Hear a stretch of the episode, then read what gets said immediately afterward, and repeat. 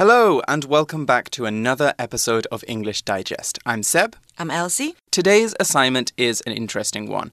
It's the kind of topic that we might talk about occasionally with our local and foreign friends, but not one that we go into too much detail on. Let's take a closer look. Elsie, can you tell us a bit more about the assignment? Sure. 身为台湾的一份子，你最想改变台湾的什么事情呢？请写一篇至少一百二十个单词的英文作文，谈谈台湾最让你无法忍受或造成你困扰的面向或事物，例如人、事物、文化、制度等等都可以。第一段呢，描述一个面向或事物，并说明它为什么让你无法忍受。第二段。要说明你认为政府可以做哪些改变，或是你如何从自身做起，让台湾变得更美好。Mm -hmm. So, Elsie, what is one thing that troubles you or worries you about Taiwan? Um, like house prices in Taiwan? Mm, that's a very good one. Yeah, especially out. in Taipei. They keep rising, but our salaries remain low. Mm, yes, it's worrying. There might be a housing bubble. So, what improvements we know about what about improvements that Taiwan has already achieved? Do you think life is better here now than when you were a kid? Yes, of course. For mm-hmm. example, when I was little, there was no MRT or high-speed rail. Can you imagine? Mm. now, it must have been so hard to get around. Yeah, mm -hmm. now it's really easy and convenient to get around in Taiwan. Yes, of course it is. You can get across the island in what, two hours to Kaohsiung from Two Taipei? hours, yes. Very, very quick. Okay, so this is a pretty useful exercise to tackle this month. Looking at the prompt, it seems that we're going to be writing an essay for our passage. An essay, to recap, is a piece of writing that analyzes a subject from a particular point of view. Essays are normally detailed and include personal opinions or reflections. You'll definitely be writing a lot of them in college because essays are very common in the academic world. Now, I want to make a quick distinction between essays and another kind of writing that you'll see a lot and you'll have to do for your English exams too. Essays are different from reports. Now, reporting is a style of writing where you write facts, you know, what people have said, what data shows, statistics, just general stuff. You don't add your own opinions though. In essays, normally you have to expand upon what you found out, maybe give opinions, or maybe evaluate other people's opinions and say, you know, this is a good opinion or a bad opinion. So that's a key difference between essays and reports. Essay 跟 report 不一样的地方是啊，在 report 报告当中，我们只能放上客观的事实；不过在 essay 当中啊，我们要加入自己主观的意见。那我们今天要写的是叙述论说文。什么是叙述论说文呢？指的是啊，一篇文章当中涵盖叙述跟论说两种文题，也出现在近期的学测作文当中哦。例如呢，一百零五年的，你认为家里生活环境的维持应该是谁的责任？还有一百零八年的，身为台湾的一份子，台湾最让你感到骄傲的是什么？第一个部分叙述某个现象、经验或事件；第二个部分再针对主题加以论说，并做出结论。而此两部分的顺序也可以对调。Mm -hmm. So, how is an essay different to, say, a movie or book review or an opinion article in the news? Both of these styles include the writer's opinion, after all. For one, essays are normally more formally pieces, formally written pieces of writing than something you see in a newspaper or on a blog. They offer opinions, but these are informed opinions, opinions you have reached because you have done lots of research. And that's why essays include lots of sources as well. If you're going to do informed opinions, then you need lots of sources, 资讯来源. So, though you won't have to do one for this assignment, you won't have to include sources for your English exams. After all, it's only 120 words long. When you get into college, you'll need to include a lot of sources that explain your opinions. Structure is another important part of essays, right, Elsie? 没错，架构非常重要的。论说文要写什么，然后要怎么写呢？当然，英文作文的基本架构都是一样的，分为引言 （introduction）、文章主体 （body） 还有结论 （conclusion）。那这一篇叙述论说文也是这样子来发展。 Mm hmm. Right, that's our old hamburger structure again. You guys remember the hamburger structure, right? Last month we talked about how we use the hamburger structure to organize our paragraphs, but can, it can actually be used to structure whole passages of writing, especially opinionated writing, such as the essay. As with paragraph structure, a good essay should have at least three elements. We need an introduction, that's a general truth or point that will guide our reader into the article. It should also lay out a thesis statement or the main subject we are going to address in our essay. Second comes the body, which is the meat of our burger. This is the part where you make the points that support your thesis statement. Just like a good burger has more than one filling ingredient, in, uh, ingredient, a good essay makes several points to support its argument. So don't stop at one point if possible. Lastly, we need the bottom half of our bun, the conclusion.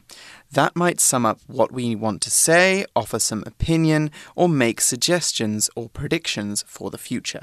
没错，introduction 呢是文章的引言，说明书写此篇文章的动机。那全文的主旨句，也就是 thesis statement，它会在第一段点出来。那在描述经验、合并论说的文章当中呢，introduction 有以下几种方法来做开头。第一个，直接开始叙述。 这个现象、经验或事件。第二个，说明一般人对这样子的主题的看法。那以下呢，两篇范文都在开头直接点出期望改善的问题，让读者能够直接了解问题的所在。嗯哼。Yes, when we're writing introductions, it's it's often good to start with, you know, a very broad sentence that everyone can relate to. So let's say you're writing an essay about cell phone addiction. Your introducing sentence could be something like, Nowadays, cell phones play bigger roles in our lives. That's a very easy sentence to understand, and everybody will, you know, have a good idea of what you're talking about. From there, you can go into more detail and tell them more about your thesis statement and make your argument. Now, while we're still talking about the introduction, I think that now is a great time for us to think about some phrases that we can bring our read we can uh, give our readers to use in their essays. You can write your introduction in several ways. One strategy that works for this assignment is to begin by identifying a problem with Taiwan, something you do not like.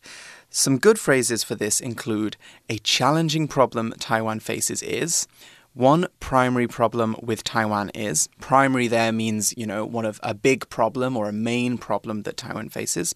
Another one is this seems to be a this seems to be a common problem in Taiwan that or lastly, an issue I've noticed about Taiwan is that. So all of these are just bringing up something that we don't like about Taiwan or something we think that Taiwan should change. 这些都是很棒的开头哦，所以呢，同学们可以把它们记下来。下次如果碰到台湾的主题，你就可以放上去；如果碰到不同的主题，你可以把 台湾改掉，然后放上它指定的地方。那再来 introduction 之后，我们要说的是 body 的部分，它是文章的主体。那第一部分呢，通常是要描述这个主题。第一篇范例啊，在第一段就会描述呢台湾街道上的垃圾桶状况。第二部分就会去说明自己对这样主题的看法，可以分析这个主题造成的影响或是它的利弊。要注意哦，议论的方向必须是呼应第一段所描述的内容。这样才可以达到文章的一致性跟连贯性。嗯哼。那再来呢？我们会进到 conclusion，它是文章的结论，要说明意义和你的。体会，在叙述论说文当中啊，我们可以呢，第一步简单总结前面提到的重要性或好处，或是第二种对主题提出反省或检讨，或是改善的方法。那我们两篇的范文呢，都是说明改善该问题后带来的好处，用来总结全文。Mm hmm. Good points there, Elsie. You know, before this class, I was looking around to see what different people say makes excellent essay conclusions, because this is something that I really struggle with personally. Mm -hmm. One source I found made a great observation. Really amazing conclusions can be compared to the end of any great speech. You know, like Martin Luther King's I Have a Dream or Barack Obama's 2008 presidential election victory speech. The end of truly great speeches make you feel something. They have the power to change your emotions or make you feel excited, surprised, hopeful, proud, worried, angry, or any other feeling. So when you get to the end of your passage, ask yourself, what do I want my reader to feel? Do you want them to feel angry or worried about a problem with Taiwan? Do you want them to feel hopeful that Taiwan can change? Do you want to encourage them to help Taiwan change? Whatever your objective is, the conclusion is your opportunity to engage with your reader's feelings. So seize that opportunity. 没错，所以呢，像我们最后的结论呢，要 注重在能够激发读者的情感，make them feel something. Exactly, exactly. When you make someone feel something, you don't just make a convincing argument, you make your writing memorable. And when it's memorable, you know, you know that it's good writing. Nobody loves a book that they forgot 2 days later. Right. Uh, all right, that concludes the develop an approach part of this exercise. Let's move on to talking about how we will brainstorm our ideas. To recap, our assignment is to talk about something that we don't like about Taiwan or something that troubles us about Taiwan. But that doesn't mean that our essay should be just one long complaint. We want to suggest plausible solutions, give ideas of ways that Taiwan can change. Today's problem solving chart can help us do just that. Take a look at the organizational chart on, on, your magazines now.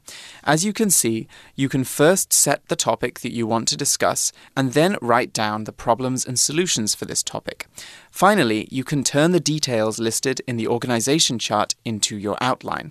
这边呢，我们要将你觉得台湾要改善的项目列出来。像我们的图表上面呢，呈现的第一个要改善的项目是 trash cans，垃圾桶的问题；第二个是 challenges for people with physical disabilities，对不方便的人是会有一些困难的。那这两个问题呈现出来之后啊，再写下 problem。and solution 问题和问题的解决办法，最后再将表格当中的内容呢变成你文章的架构。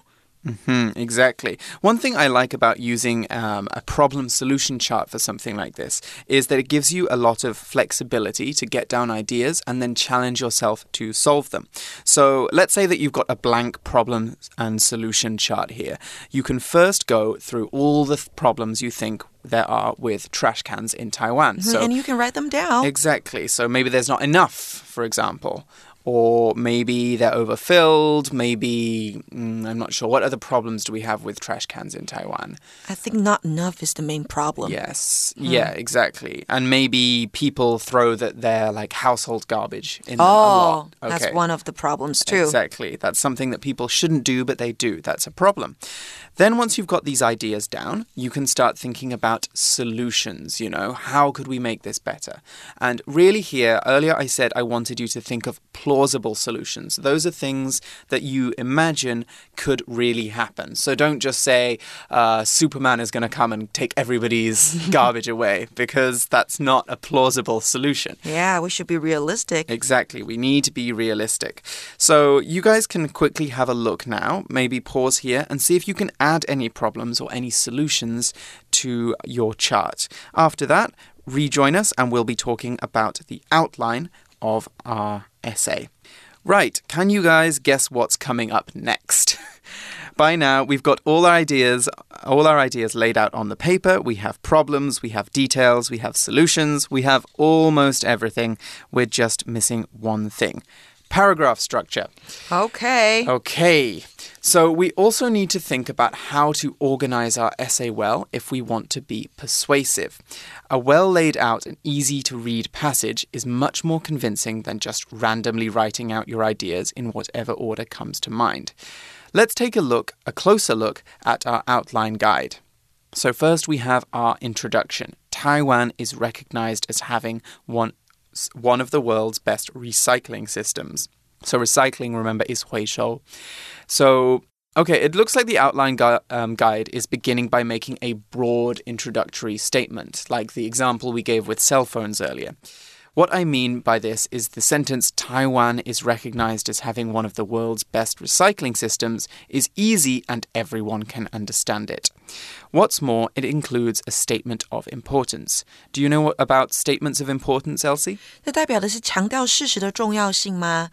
It works as a hook in the introduction. it does, yes. Mm. It's sometimes in journalists also call this the hook. Uh, that's because you know when you think of fishing, the little thing that a, a fish bites on that uh, helps you pull it out of the water is a hook. Uh, it catches the person's attention. So, a statement of importance, or SOP, is a sentence or phrase that makes it clear to the reader why what you're talking about is noteworthy. SOPs are often phrases like the world's biggest, the world's best, the first ever. They get used frequently in news articles, but because journalists want to make you interested in what they've written. I will say one thing though. When you start having to write longer, more serious essays, you should always include a source uh, when you use a statement like the world's best recycling system, or you should expand on that and tell them what you mean. If you don't, the reader might not believe your article. They might think you're exaggerating, and your writing won't look as strong. It, for your English exams in Taiwan, however, I don't think you need to worry about this because we're testing your ability to write in English, not your ability to make an argument. 没错，那我们在说的是呢，这个 SOP 或者是 hook 的重要性，在 introduction 在引言当中开头当中，就要把它提出来，吸引读者。的注意，那这边呢，我们提供的 topic sentence one 主题句第一句是 I'm quite proud of this fact, but I feel we can do better.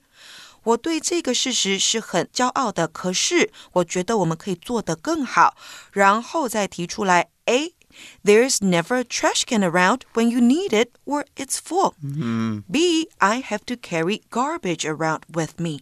所以他先说了， 我虽然很骄傲，但是我觉得可以改进。再提出问题，A and B are the problems. Mm-hmm. Great. So the first paragraph clearly lays out the problems that people face. The second one, meanwhile, talks about the solutions. So now you can see where our brainstorming structure is coming into this.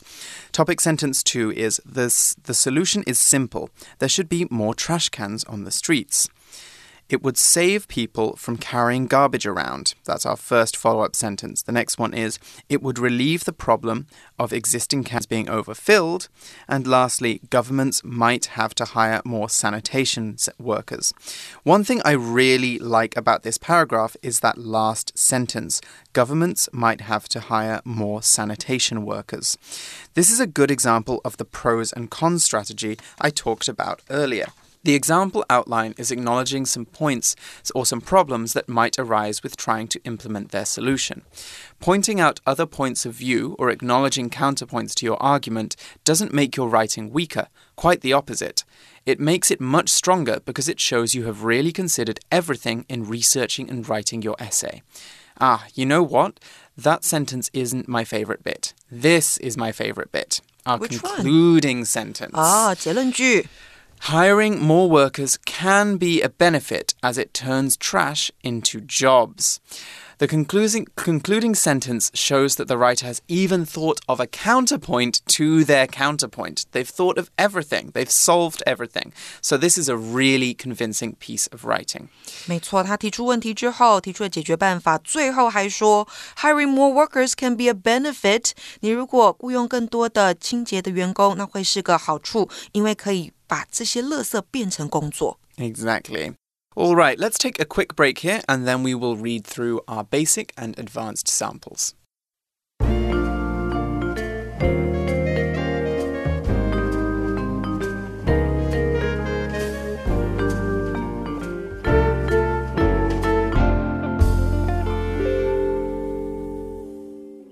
Okay, welcome back. Let's read through the sample and then go through some writing tips for each passage. Basic sample. Taiwan is widely recognized as having one of the world's best garbage and recycling systems. I'm quite proud of this fact, but there are some ways I feel we can do better. For example, there's never a trash can around in public when you need it, or when you see one. It's full. I have to carry around a small plastic bag in my pocket for holding my used tissues or snack wrappers. To be honest, that's pretty disgusting. Fortunately, I think the solution is simple. City governments should put more trash and recycling cans on the streets. It would save people like me from carrying garbage around. It would also relieve the current problem of existing cans being overfilled. Governments might have to hire more sanitation workers to monitor and empty the additional trash and recycling cans, which will cost money. However, this can still be seen as a benefit, as it turns trash into jobs. Okay, I really like how this essay started out. Even though the assignment was to think of a problem with Taiwan and how you would fix it, it doesn't sound like the writer is complaining. Instead, they start strong by saying that Taiwan is a leader in recycling. It has one of the best recycling systems in the world. But that the system here could be improved. Knowing how to sell yourself like this is a great skill for, to have for situations like job interviews. Often, when you're interviewing for a job, you might be asked to name a personal weakness. If you can instead turn that question into a positive about yourself, then you have a much better chance of getting hired. Yes, it's important to know how to turn your weakness into your strength. 知道怎么把你的缺点变成优点，是一项很重要的在写作上面的技能。那这边呢，范文是先夸奖台湾。说优点，再提到需改进的地方，也是一个很好的方式。那再来呢，我们还看到哦，I'm quite proud of this fact, but 好，这之前有提到，这是第一小段的结论。他先说我很骄傲，但是有可以改进的地方。然后最后他也说了，To be honest, that's pretty disgusting. To be honest 代表的是老实说。那他。讲了这个片语之后呢，可以继续抓着读者的注意力。然后第二段呢，再用 fortunately 幸运的是来带出解决办法。Mm, fortunately is a great one that you can use not just for essay writing, but for basically any kind of formal writing, emails, you know, any kind of communication. Okay, so there were a couple of phrases that I also really liked. Um, save someone from something is a really good one. So, when you save someone from something, you help them avoid having to do it. Save in this context, I think, is a little bit like 救 in Chinese. Mm -hmm. So, you know, you can. Um, you know, when you're struggling with some work, you can ask somebody to save you, you know, to help you. In this case, it also has a positive meaning, as in, um, basically getting somebody to do something so that you won't be troubled with it, with doing that thing. So, for example, when Susie swept the floor, she saved me from spending so much time cleaning up. Because Susie swept the floor, I didn't have so much work to do, so I was saved some time. Save typically means to rescue someone, and other phrases uh, using save are a bit different. When you save someone from, from themselves, for example, you stop them from ruining their own lives. To save somebody from something，或者是 to save somebody from doing something，代表的是将某人远离某事。那再来呢，我们在这个 basic sample 里面还看到了一个用法是动词 relieve，relieve the current problem，代表的是减轻现在的问题。 Mm hmm. There's also this other word, sanitation, which I think we should take a look at. Sanitation is a professional word for cleaning, but it's normally the kind of cleaning that is either done on the street or in other big public works. Uh, sanitation workers collect garbage, treat sewage, and do other similar jobs to keep the community clean. In general, words with the prefix sanit, S A N I T, have to do with cleanliness and hygiene. A sanitary way of doing things, for example, is a very clean and hygienic way of doing things. When you sanitize a space, meanwhile, you make it extremely clean and kill all the germs in that space. During COVID 19, workers have gone to a lot of care to sanitize places like hospitals, airports, and other areas where the virus gets around easily. 接下来呢，我们还看到一个形容词是 additional，它代表的是多出来的、增加的，所以我们这边用 the additional。trash 来形容多出来的、增加的垃圾。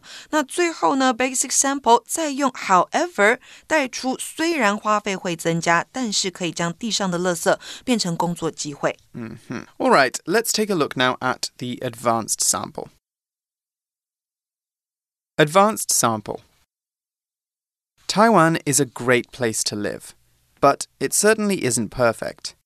In fact, for people with physical disabilities, it can be downright challenging to get around.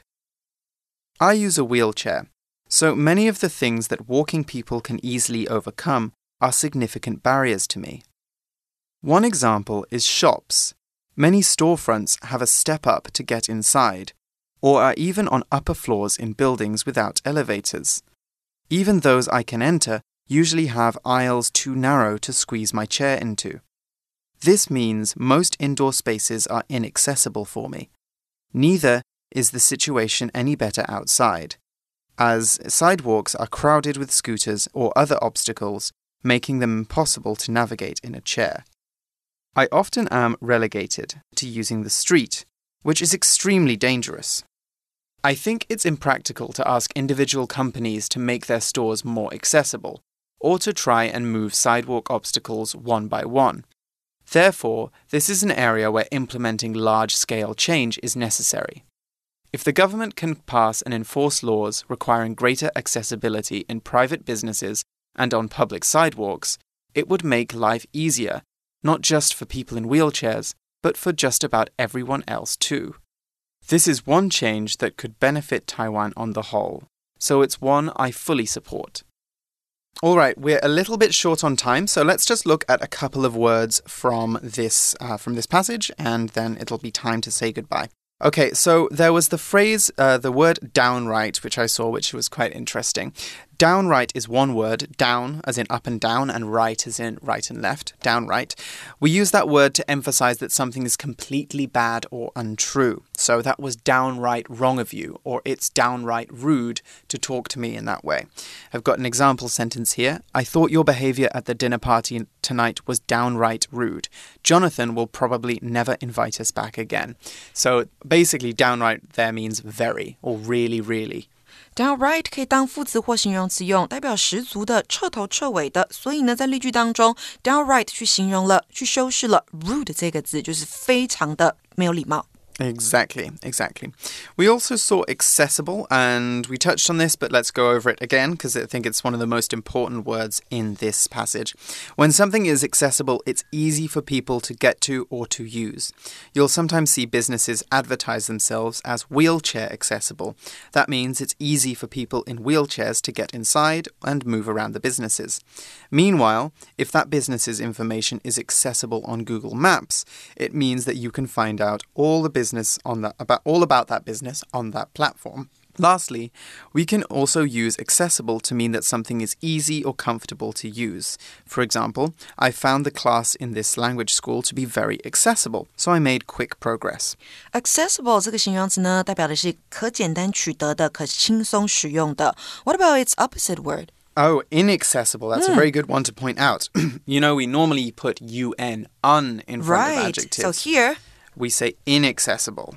in 放在字首就可以了. Exactly. So if something is inaccessible to wheelchair users, then it might have a lot of steps, it might be very narrow, difficult or impossible for people in wheelchairs to use.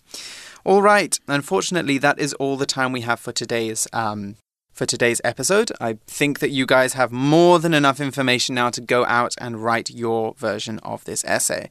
So maybe try to use some of the vocab that we talked about. Definitely try to use the brainstorming and outline tools we gave you. And I, well, I'm sorry that we won't get to read your, your essays ourselves. All right, so it's time for us to say goodbye. I'm Seb. I'm Elsie. And we'll see you again soon. Bye. Bye.